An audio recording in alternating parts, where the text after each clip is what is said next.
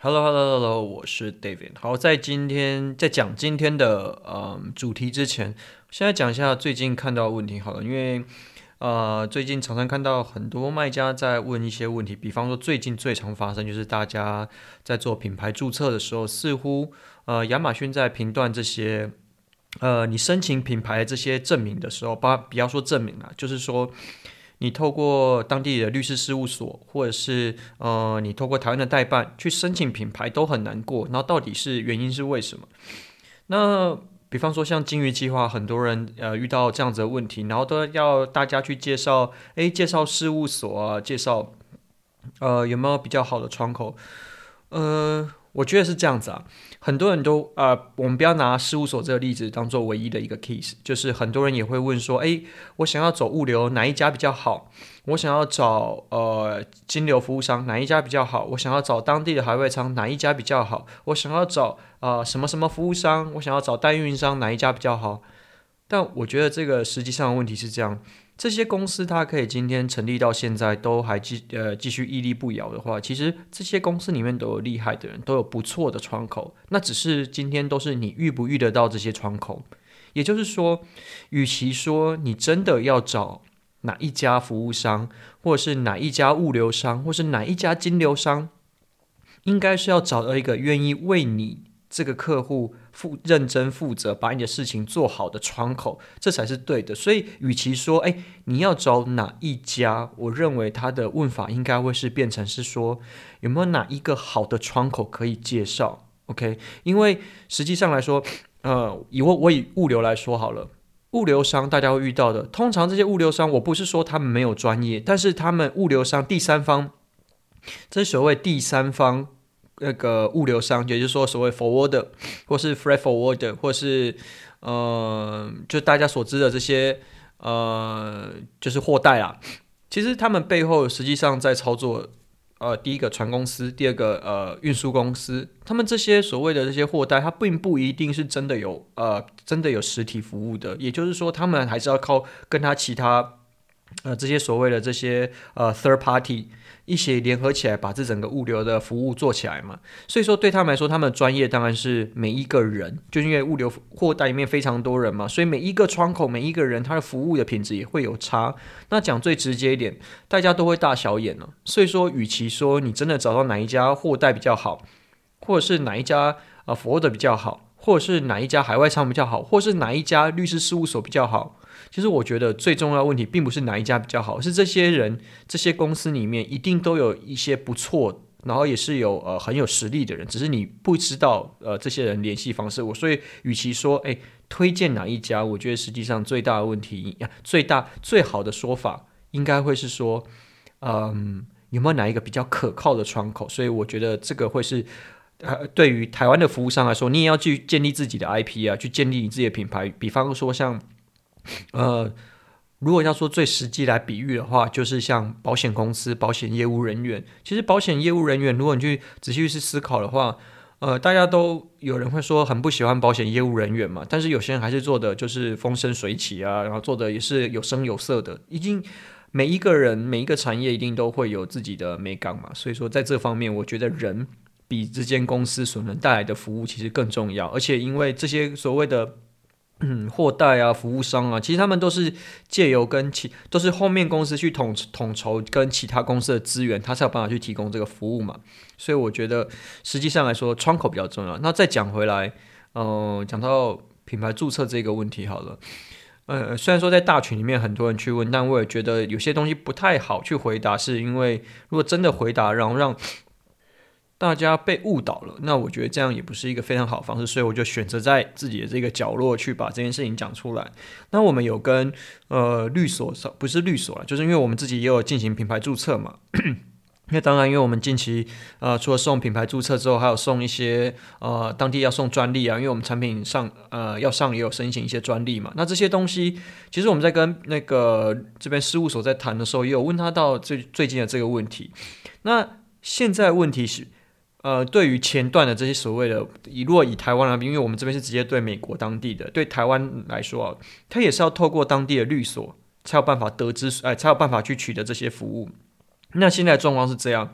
亚马逊是不是有调整它的审核机制？看起来是有的。有没有人知道这个审核机制实际上的评断的标准是什么？呃，目前官方是没有说明。可是看起来它的确是越来越严格。但是这个问题是律所的错吗？实际上来说，他帮你申请旅呃品牌、申请专利，这些对于在美国的 USPTO，其实他们都是会过的。是单纯就亚马逊这一块，它不过。所以问题并不是在这些律所身上，而是在亚马逊身上。他的确去改变了这个这个游戏规则。那你要去呃，你现在作为卖家，你要怎么去避免这件事情？比方说，像我们跟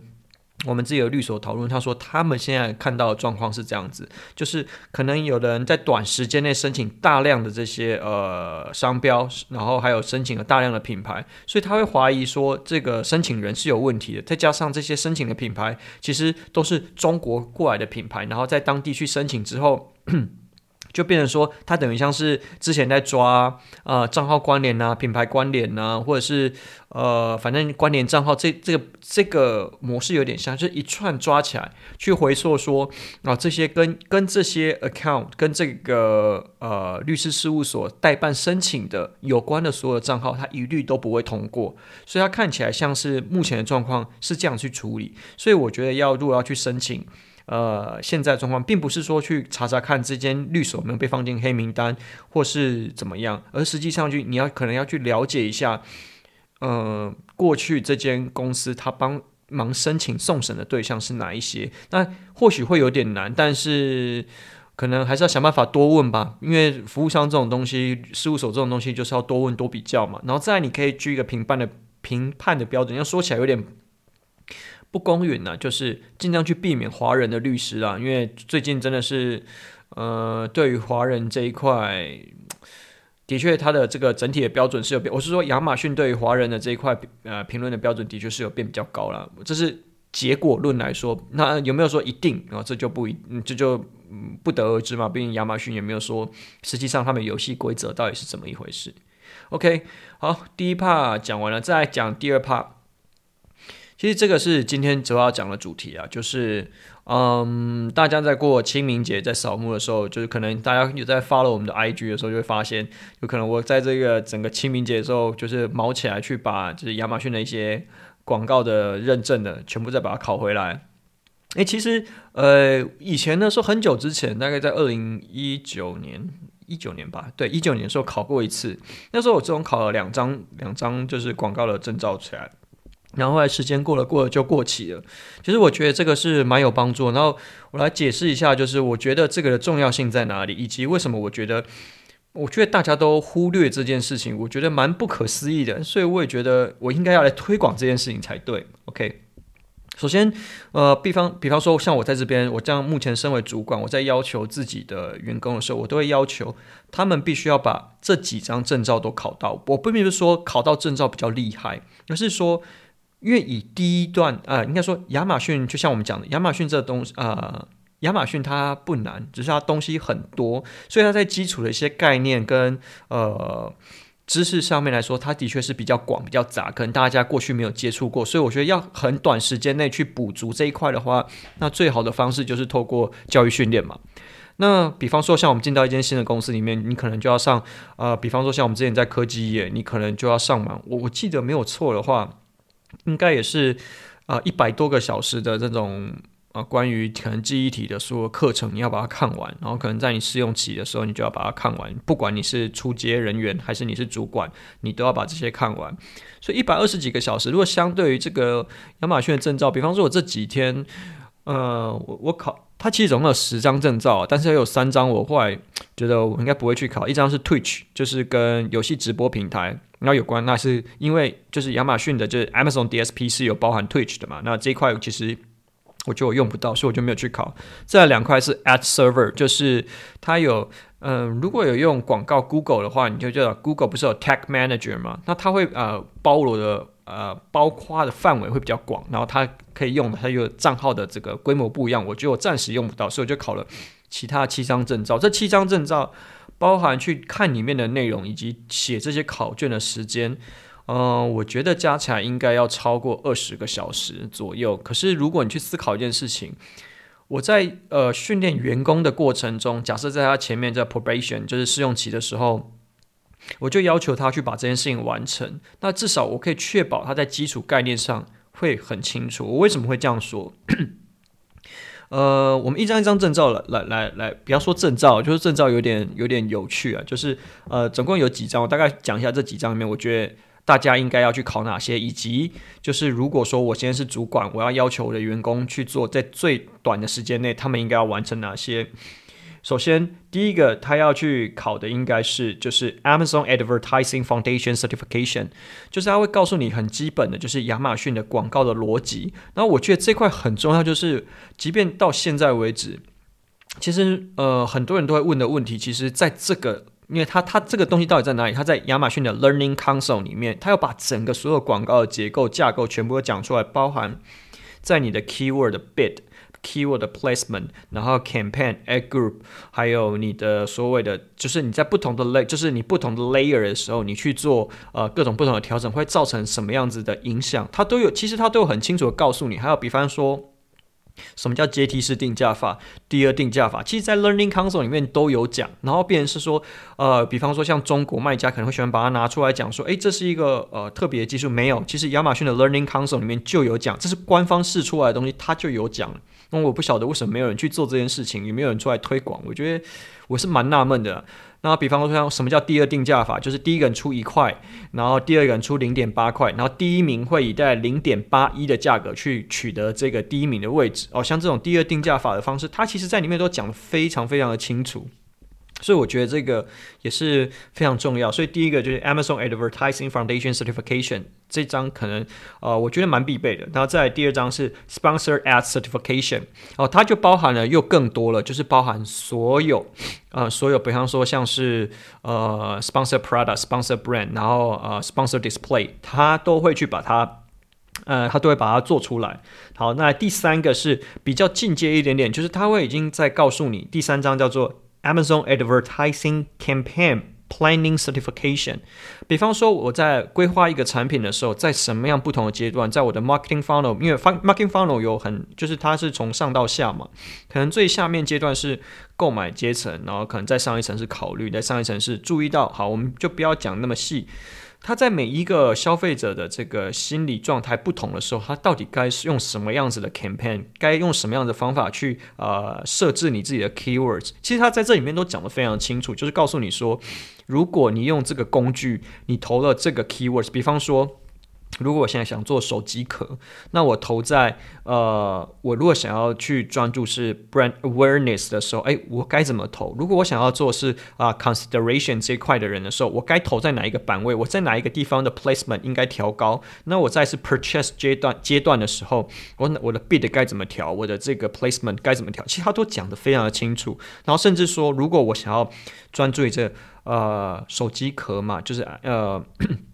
Cell phone case 这个字的时候，如果我想要从上到下去完整去包覆所有的呃受众的时候，诶，那我对这个 smartphone case 这件事情，我的这个关键字该怎么设置？其实它也有讲，所以也是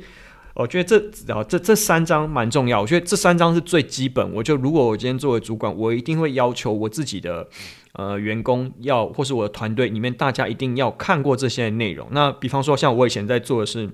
我其实把这块加入我们自己试用期过不过的一个考量了，就是你的你在你试用期结束之前，就你要告你要把里面所有课程看完，那你可以截图，然后你要考到那一张证照。那我觉得其实考这个过程中啊，还有一个好处是因为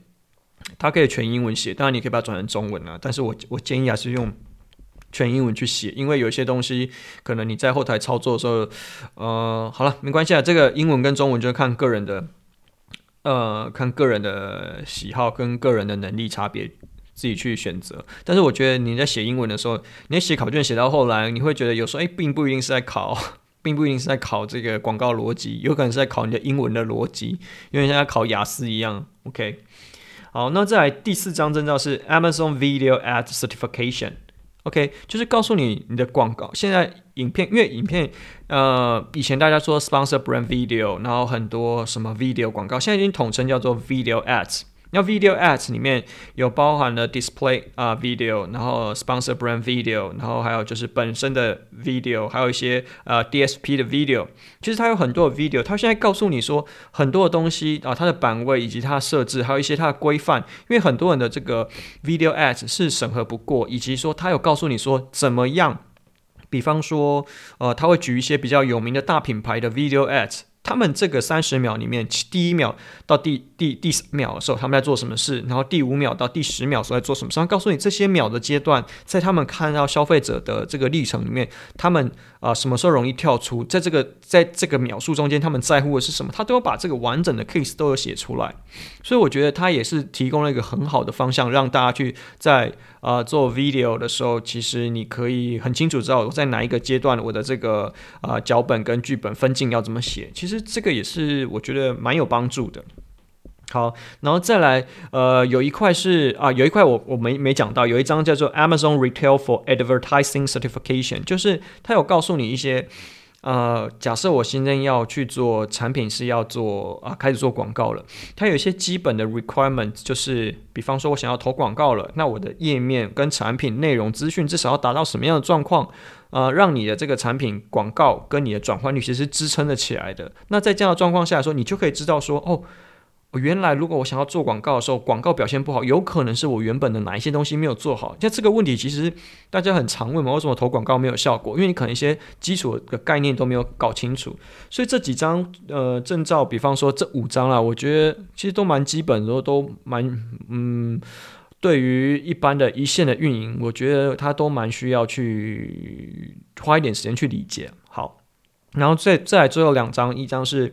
这这最后两张都是 Amazon DSP 啊，就是啊、DSP 的就是基本的你要怎么规划，然后再比较 advanced 一点，就是说哦 DSP 的话，如果要搭配不同的，比方说像是啊。呃呃，Live 啊，Live TV 啊，或是好，那么 DSP 我们可以慢慢慢也，大家不需要去考了，因为就是可能有做 DSP 的，你可能才去了解说，哎，DSP 的整个架构逻辑是怎么一回事。我觉得倒不需要在这个阶段就呃很很注重他到底要不要去看他，我觉得是目前是不需要的。好，所以说这几张呃，我觉得证照对于大家来说。